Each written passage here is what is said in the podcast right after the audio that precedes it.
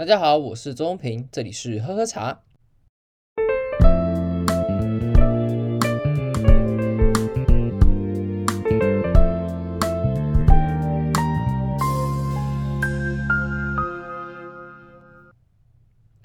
最近看了一部呃 YouTube 上的节目，然后直接整个进入了精神时光，我就一次就把它所有的追完。那个其实就叫做全明星运动会，它总共十七集，还蛮有趣的。我一开始以为真的它是一个 YouTube 的节目，然后我想说哇，这个质量也太好了吧，它怎么可以做的这么好？但是说实在，它一开始是有点难以下咽的，尤其第一二集前面的时候，你会。说真的，我会感受到很很烦，因为你会发现，诶，艺人的平均的运动能力水准非常的不足，那个平均是有点低的，你会有点吓到，想说，诶，这都有这样子吗？但是当然也有可能是因为我们这种就是旁边的观众很长，就算有人算说这些专业的运动员啊，或是比赛正式比赛啊，他们这些该捡的钱球不捡，或是怎么样的，所以。有时候我们坐在旁边的时候，我不太确定我那么客观的去去评论。但是看到他们的表现的时候，一开始我真的是有点看不下去的，就是诶，有这么难吗？有这么糟吗？但是我觉得他这个节目好看呢，就在于说他真的激起了人类斗胜心。至少这第一届的大家，他们其实艺人他们都很认真的去去比这个比赛，所以呢，他们每一个人，他们都每个礼拜都会有新的。竞争的项目，那很多都是不同的，或是你根本没听过的项目，所以他每个礼拜都必须要学新的。而且你不要忘了，他们本身的职位是艺人，他们必须要去处理其他的通告。我举个例子来讲，里面有个叫陈汉典，这个大家都听过的名字，他也有参加比赛，所以。那时候在看的时候，觉得哇，这些人也真的太认真了吧，就是非常的真实，非常的 real。你不会觉得说这是一个做节目的效果，因为很多的运动会比赛真的就是有点像园游会，你会看就是大家来玩的。但这个没有，这真的是有些人真是 十韧带断了或者脚踢断了都有，都是大有人在，你会感受到他们的真诚跟热情。但我我也觉得就是因为这样子，所以你才会让这个节目这么好看。那我那时候也在想说，哎，到底是哪个单位怎么突然跳出来办的这个大型活动？你自己看一下，他们那个背板有多少的赞助商，还请徐展言来主持，然后又请了知名运动人，你看，呃，江宏杰啊、钱姐啊，之后的颁奖是有陈伟英、郭宏志等等等这些大咖人，到底你要想有多少钱跟多少人脉才可以办出这样子的活动？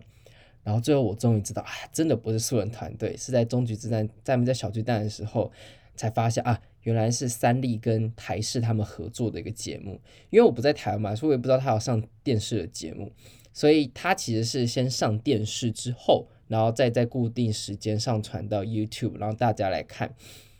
那我就觉得这一切都可以 make sense，这一切都很合理了。为什么呢？就是有这么一个金鸡母，而且是两只金鸡母，然后合作。你看台视跟三立做电视做多久了，他们的承受度有多高，然后来做这个节目，我觉得一切 make sense。你要想，就是一般的素人团队，你哪来的钱跟人脉或是经验去做这样的事情？专业的策展人跟业余是差非常多的。我们举个例子，就像是我也不想要攻击谁，但就是真的很明显的例子，就是上班不要看他们办所谓的走钟奖，你就会发现，所谓专业做节目跟 YouTube 还是有一些的差距，尤其是业余上第一次来做策展的话，它就是会有很大很明显的差距。那讲这个，其实我是想要提到。我还要想到另外一个点，就是我最近看九妹的 YouTube 有提到的一件事情，他在讲 YouTuber 所所面临的困境，他讲得很好，然后我也在这个节目上看到了很多的端倪。他举个例子来讲，就是新媒体跟旧媒体的界限，它其实越来越模糊了。这些新媒体呢，他一开始是自学新媒体嘛，所以要想要做一些旧媒体做不到的事情，还有我是清流，所以我要做一些。很干净，然后不想要跟你们有做任何勾结。但你会发现，在现代的 YouTuber，每一个在做的事情都跟旧媒体其实差不了多少。他们也用资本力量筑起了高墙，他们开始也做一些大家喜欢看的话题。这没有办法，因为观众就喜欢看，演算法就这样设计。所以其实新媒体它开始越来越向旧媒体靠拢。但更可怕的点是什么？更可怕的点是旧媒体开始进入新媒体。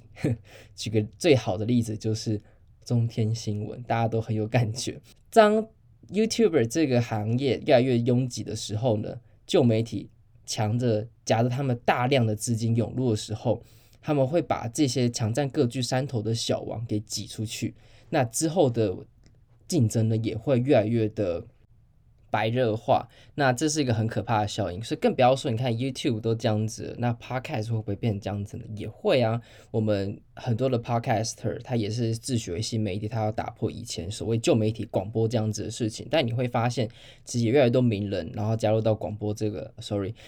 Podcast 的行列，然后他们我们在做的事情，其实也越来越向旧媒体靠拢。所以我会想到的点就是，其实这些呢。就是那句很有名的一句话，就是这次没有不一样。我们其实，在一些很多新的科技、很多新的东西出来的时候，都会说：“哦，我要打破旧规则，我要当一个 game changer。”但其实做的事情，其实也还是会跟以前差不多。但讲这个只是我最近观察了，我觉得还蛮深刻的，还蛮有趣的，想要跟大家分享。不过我讲这其实还是想要推荐说，全明星运动会它很棒的点就是，我相信制作单位他是很认真做这个节目的目的呢，除了他们想要增加他们收视率之外呢，他们也当然是很希望推广各种不同的运动。你看这些合球啊、毽球啊、Frisbee 飞盘这些等等东西，有多少是我们连听都没听过的东西，但你在台湾却可以玩得到。如果只要越来越多人去碰触这些运动呢，也就会有越来越多人去专精这项运动，便可以有越来越多人去为世界、为台湾来争取这些奖杯。那也更不要说，如果越来越多人越来越注重这项活动或这方面的东西的话，我们也会越来越在乎这些运动环境的品质啊，或各个的设施。那这样子的设施也会避免外来的蚊子馆发生，也会造成让台湾的观光啊，或是整个运动的风气也会提升。我觉得它是一个有很长远的影响的。所以其实如果想得远一点的话，你会发现这其实是一个很棒的一件事情。那我会以这样的开头，主要是因为我在看到这节目的时候，我开始有一些启发。那像我刚刚提到的 YouTuber 啊，或是我们像做节目跟新媒节目的差别，旧媒体跟新媒体的差别。我一开始想到一件事情，就是我们这个茶叶的这个东西呢，它其实也在整个历史的洪流之中，它不断的成为一个所谓 game changer 的角色。那当然，它也会有那种这次没有不一样的这样子的特质在，但是它也成功的担任了好几次，就成为一个新潮流或是新世界的一个象征。这也是为什么我这次想要以台湾茶的历史来成为我这次的主轴。那前面提到这些，再加上台湾茶是，你看它在整个洪流之中所扮演的角色。我认为在喝茶的大家，其实多少还是会想要去了解一下台湾茶整个脉络。所以呢，我这次就分几集，然后想要来详谈这方面的事情。这次呢，我主要先讲是从台湾茶的最开始到清领的中叶时代，就是台湾茶的盛世这件事情。那发生什么事情呢？那我先讲一下，这次我的主轴呢，我是以参考台湾茶事吴一嘉老师所主编的这本书为主。它是一本精装书，很重，还是我少数从台湾带到美国的书。那本书超重，大概就占了我行李箱很大一个空间了，但是超值得，因为我自己很喜欢。应该上面网络上都还有在卖啦，但是它的版并不是一直都有，所以如果你有看到货的话，我个人强烈推荐一定要买。好，台湾茶。这件事情呢，其实要先讲到台湾如何什么时候去进到世界的台面的。台湾其实是搬上台面是在十七世纪的大航海时代，想必大家都知道嘛。那时候葡萄牙人呢就经过，说哦，福摩沙，好美丽的小岛。然后就因为这句话，台湾的命运跟世界接了轨，因为他们发现，哎，这个地方好像有机会成为世界版图。但是葡萄牙人并没有做什么事情，真的有做什么事情的是西班牙跟嗯、呃、荷兰人时代。但我们这里不讲西班牙，不是很重要。荷兰呢，那时候有所谓的荷兰东印度公司，它在整个大航海时代叱咤风云。因为十七世纪呢，其实在英国起来之前，十七世纪是荷兰人掌握了天下，他们的贸易航遍了全世界，飞行荷兰人那、啊，开玩笑。那荷兰那时候呢，就以印尼的巴达维亚，也就是现在雅加达，当做他们的贸易的中心基点，就是 headquarter。那在一六二四年的时候，在台南成立了热兰遮城，然后进行了转口贸易。那根据这本书，他说最早的记录呢，其实在一六零七年的时候，澳门就开始有为欧洲运送茶叶的的记录，他那时候成为了运送茶叶的集散地。那台湾呢，只是透过荷兰，在一六六跟着一六三六年的时候呢，才开始在。从澳门，然后送到台南这个地方，然后再转至波斯、印度、雅加达等地，成为一个转口贸易的重要集散地。那欧洲呢，尤其是荷兰，其实在一六六零到一六八零的这段时间呢，它是非常风尚中国文化的，就有点像是那个时候，人家有任何的瓷器，只要任何跟中国沾得上边的东西呢，他们都会非常的上向往，尤其是贵族阶层，就是有点炫富的时候，就哎呀，这个瓷器好精致啊。哎呀，这个东西不贵啦，但是就刚好我们那个我们家那个小王哦，哎呀，就刚好拿到，就有点像是这样，就是要假装谦虚，但是要炫富的东西呢，就会把中国的文化的东西给拿出来。所以呢，喝茶这习惯其实早就在那个时候呢，在上流阶层影响开来，那也进而的影响整个欧洲对于中国文化、对于喝茶文化有开始它的影响。那你还记得吗？我们上一讲是其实提到了波士顿茶叶党事件。波士顿茶叶党事件呢是一七七三年，所以其实这件事情是连得起来的。你还记得那时候他们去禁止了英国茶的进口，然后进口了荷兰茶。那时候我们有讲说，就是从英国进口的叫英国茶，从荷兰进口叫荷兰茶，它其实是有这样子的倒带关系。你看嘛，荷兰先统治了呃整个贸易之后换英国，所以就有所谓的这个差别。所以你会发现，这其实历史是都是连得起来的。那同一时间呢，我们的海上男儿也没有闲着。我们海上男儿谁呢？郑成功。郑成功他跟他爸不一样，郑芝龙他爸不一样，他选择要反清，所以他。整个反清力道是非常强劲的。那因为要反清，所以他其实一直被打打打打打打打打到只剩下就是一些边边角角的地方了。那他当然是需要一个地方当做腹地，然后变成一个他的根据地，然后最后来反清嘛。所以呢，他就为了要选择反清呢，而选择转进到台湾。就是诶，这个字转进是不是觉得很熟悉呀？因为在一六五九年的时候呢，郑成功其实被打到只剩下金门跟厦门这两个地方了，所以为了长久之计呢，他们要选择更大的腹地来准备战事，也需要一个海峡嘛，你知道台湾海峡很重要这件事情，所以呢，在一六六二年呢，就成功的把荷兰人赶出台湾。那这段历史也很重要，你要想。荷兰是当时最强的世界上的霸权，结果竟然被中国东南沿海的海盗给赶走，它其实也是在历史上是很重要的事情。但这跟茶没有关系。如果你想要了解这方面的历史的话，你可以去呃去找资料来看，或是你可以等魏德圣导演把《台湾三部曲》给拍出来的时候，你再来看看。那当然话是这样讲了，但其实郑成功时期呢，他跟真的跟茶没有什么关系。尤其是他是为了要反清，所以基本上他的目的是为了养活军队。茶这件事情一来，在台湾根本还没有根深蒂固，连台湾茶这概念都没有，连茶叶这件事情可能都不一定找得到了。那他们都当然会想说这件事情不是很重要，所以呢，我们就把一六六二年这个时间，我们直接拉到一八六零年。英法联军天津条约，哦，这个几个字是不是觉得很熟悉？但又很久没听到了。因为在一八六零年的时候，天津条约的关系，我们被强迫开港，我们开了基隆、打狗、淡水、台湾府，也就是台湾台湾现在台南的地方。在这时候呢，台湾才又跳进了世界贸易的中心位置。那因为也开港之后呢，这些外国的商人呢，才有机会可以在台湾设立洋行，然后开始进行越来越大量的商业活动。不过还是要提一下，其实，在一六六二年到一八六零年这段时间，一百多年的时间之中呢，他们还是有做一些事情的。根据这段时间的记录呢，会发现，其实，在台北北部的五金的万顺寮跟土地公坑是分别是深坑跟文山的地方有种茶的记录，新竹有一些种茶的记录等等等等等。那更不要说我们的水沙连，就是继水沙连的水沙连，就是现在的南投埔里鱼池那一带有发现台湾的原生茶，但是。那个时候呢，就是郑成功时期到清领中初期的时候，他其实都是在台湾制造一些品质非常低劣的粗茶，然后卖至中国福建、广东等地进行加工，才开始出售。所以那时候根本没有所谓台湾茶概念，而且大家都会觉得说这个地方就是一个没有用的地方，它就是瘴癘之岛，种什么没什么，然后能养活人就不错了。所以这个时候没有人在乎台湾种的品质，他们也。将坚信的认为台湾不适合种茶，然而这件事情在一八六零年开港之后，才渐渐渐渐的开始改变。因为你要想嘛，你不是有听过一句话，就是诶，奇怪，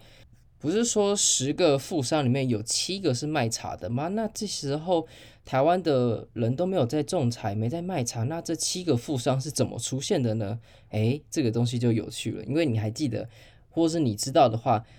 板桥林家的林维源呢，其实就是全台的第一富商，然后他也是全台第一的茶商，就卖最好的。那这到底是怎么来的呢？其实主要是因为哈，在一八六零年开港之后，有一名英国茶商，其实他当时不能叫做茶商，因为他一开始来台湾的时候不是为了要卖茶。John dod 这位先生呢，他来到台湾，他是代表了德记洋行来前来台湾探勘来勘察，因为他原本想要做的是樟脑生意，就有点像是你是业务，然后被公司外派到一个地方，然后开始做调查，说，哎，这东西是不是有利可图啊？那你帮我去跑业务跑看看。但是谁知道呢？清朝政府突然说，哎，你只能在淡水跟基隆这两个港口呢做樟脑的生意，因此呢，John dod 就只能跑过去，就跑到北部这边，然后看一下调查樟脑生意的可能性，然而调查之前发现不得了，哎呀，这个茶叶的贸易其实有利可图的。然后在他尝试呢把台湾的茶卖去中国、澳门啊等等的地方之后，发现哎，这东西真的是有赚头，所以他开始决定。我想要来卖茶这件事情，而他当然也知道台湾茶的品质是非常不好的，所以他因此呢就委托了买办李春生先生呢前去福建，把安溪教练哦不是去福建安溪茶这件事的茶苗呢给带来到台湾，所以那时候福建安溪茶苗大量的被引进到台湾，从此呢就再也不需要去运往到福建了，然后再进行加工。那到一八六七年呢，他因为赚得很好，所以他开始成立了自己的公司，也就是所谓的宝顺洋行。在一八六九年呢，从淡水直接出口到纽约，然后一炮而红。各地的洋行呢开始争相模仿，就哎呦，这东西真的有赚头，而且因为在纽约卖得很好，所以越来越多的欧美人呢开始知道这个东西，发现哎，这个有个地方叫福尔摩沙，好像有还不错的茶可以喝哦。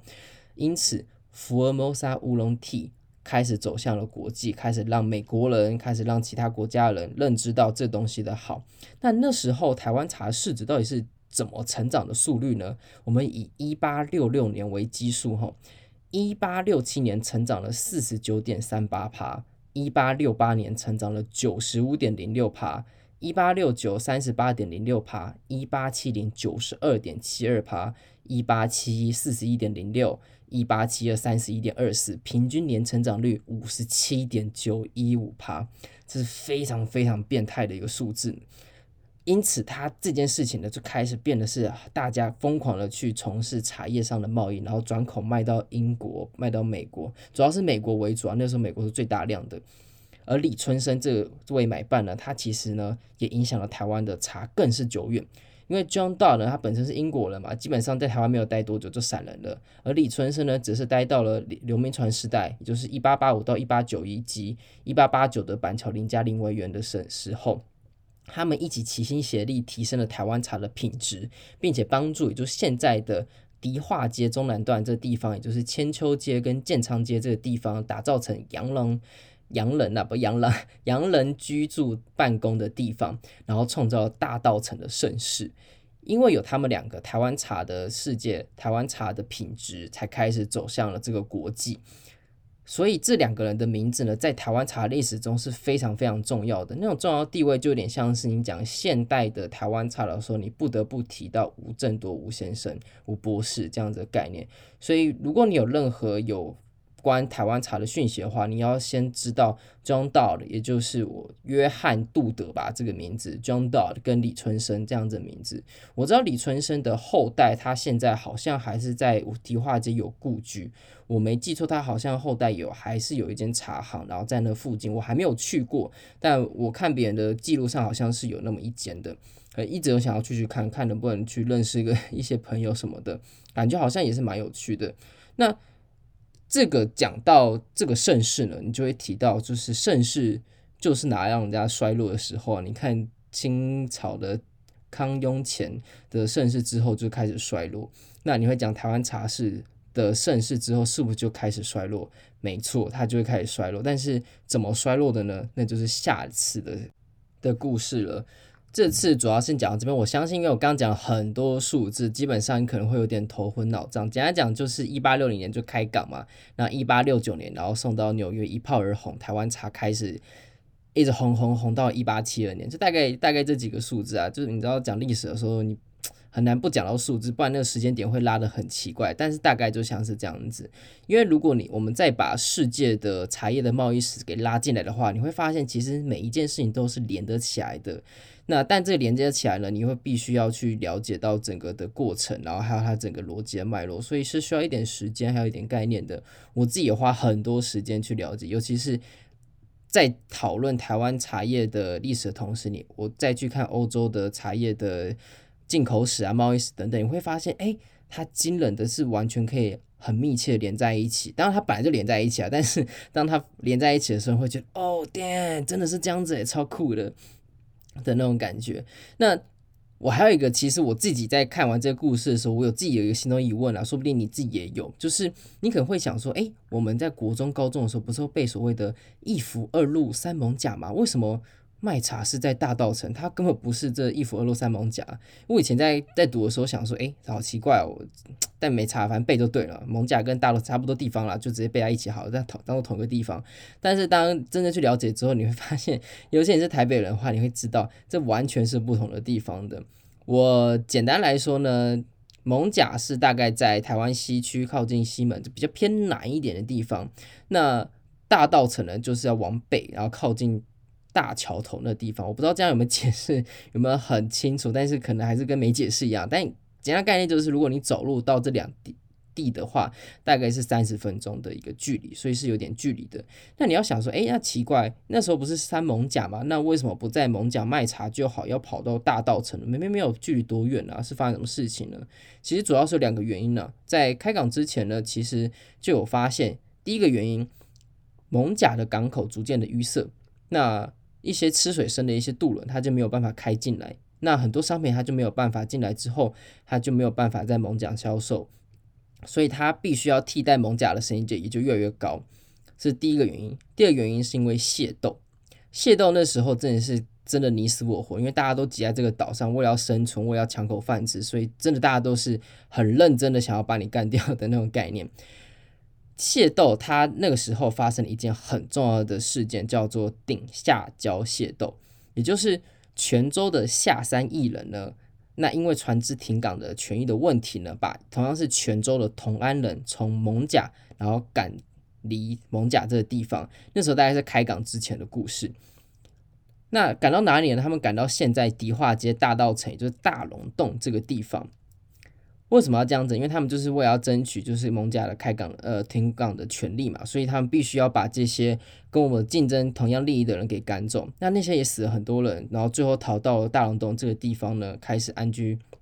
下来。但是你要知道，那时候艋舺是主流，所以他们就有点像是被赶管到一个一个呃三不管地带，然后你要自己自生自灭的地方。当然，他们也会很不开心，他们也会觉得是就是有点像是历史上的鲁蛇一样。但历史总是会跟你开个玩笑，因为在一八六零年开港之后呢，茶叶为了要出口，然后他们要选择要出口的地方，艋舺当然是第一首选，大家会想到第一个选的地方嘛。但是艋舺那时候已经有其他商品了，所以他早就已经是透过其他的既得利益者关系，他不让茶叶进来。这种后辈呢，他就被赶到只能去大稻埕的地方去出口。那你看这个历史上的卤蛇，再加上商品上的后辈结合在一起，然后从大稻埕出口一炮而红之后呢，竟然成为两个都所谓的一些卤蛇的角色呢，开创了台湾茶叶的盛世年代。所以其实这也是一个很蛮讽刺的，因为它渐渐的大稻埕也开始替代了艋舺它的整个地位。那在了解这块的时候，真的觉得历史真的是总是会跟你开玩笑。你原本被他瞧不起，然后打输的人呢，你就可以有机会到最后的时候，竟然会被历史的潮流中翻身，就有点像是人生就是无限赛局的感觉。所以啊、突然觉得好心灵鸡汤，不要讲这个心太激心鸡汤了。反正就是这个是他才有趣的地方了。那这也是为什么我们那时候在读的时候。竟然不是在蒙甲出口茶叶，而是在大稻城。那当然详细，我记得公式之后还会再拍它的、呃、连续剧吧，好像在讲就叫《茶经》，我之前好像有分享过，就可以来聊聊说这个大稻城的盛世到底什么回事。我自己很期待，我也好想看了。虽然我希望很希望能这个在国外能够有合法的版本，哎，真是麻烦。那这次呢，我们就先把台湾茶的故事先讲到这边，我们下次再从这个时代呢开始讲到日据时代。希望大家会喜欢，我也希望说大家可以了解说整个台湾茶脉络。你在喝茶的时候，你也可以知道说，哦，我们在这段的土地呢，这块土地到底发生了什么事情。那希望你也会喜欢。我是钟平，这里是喝喝茶，我们下次见，拜。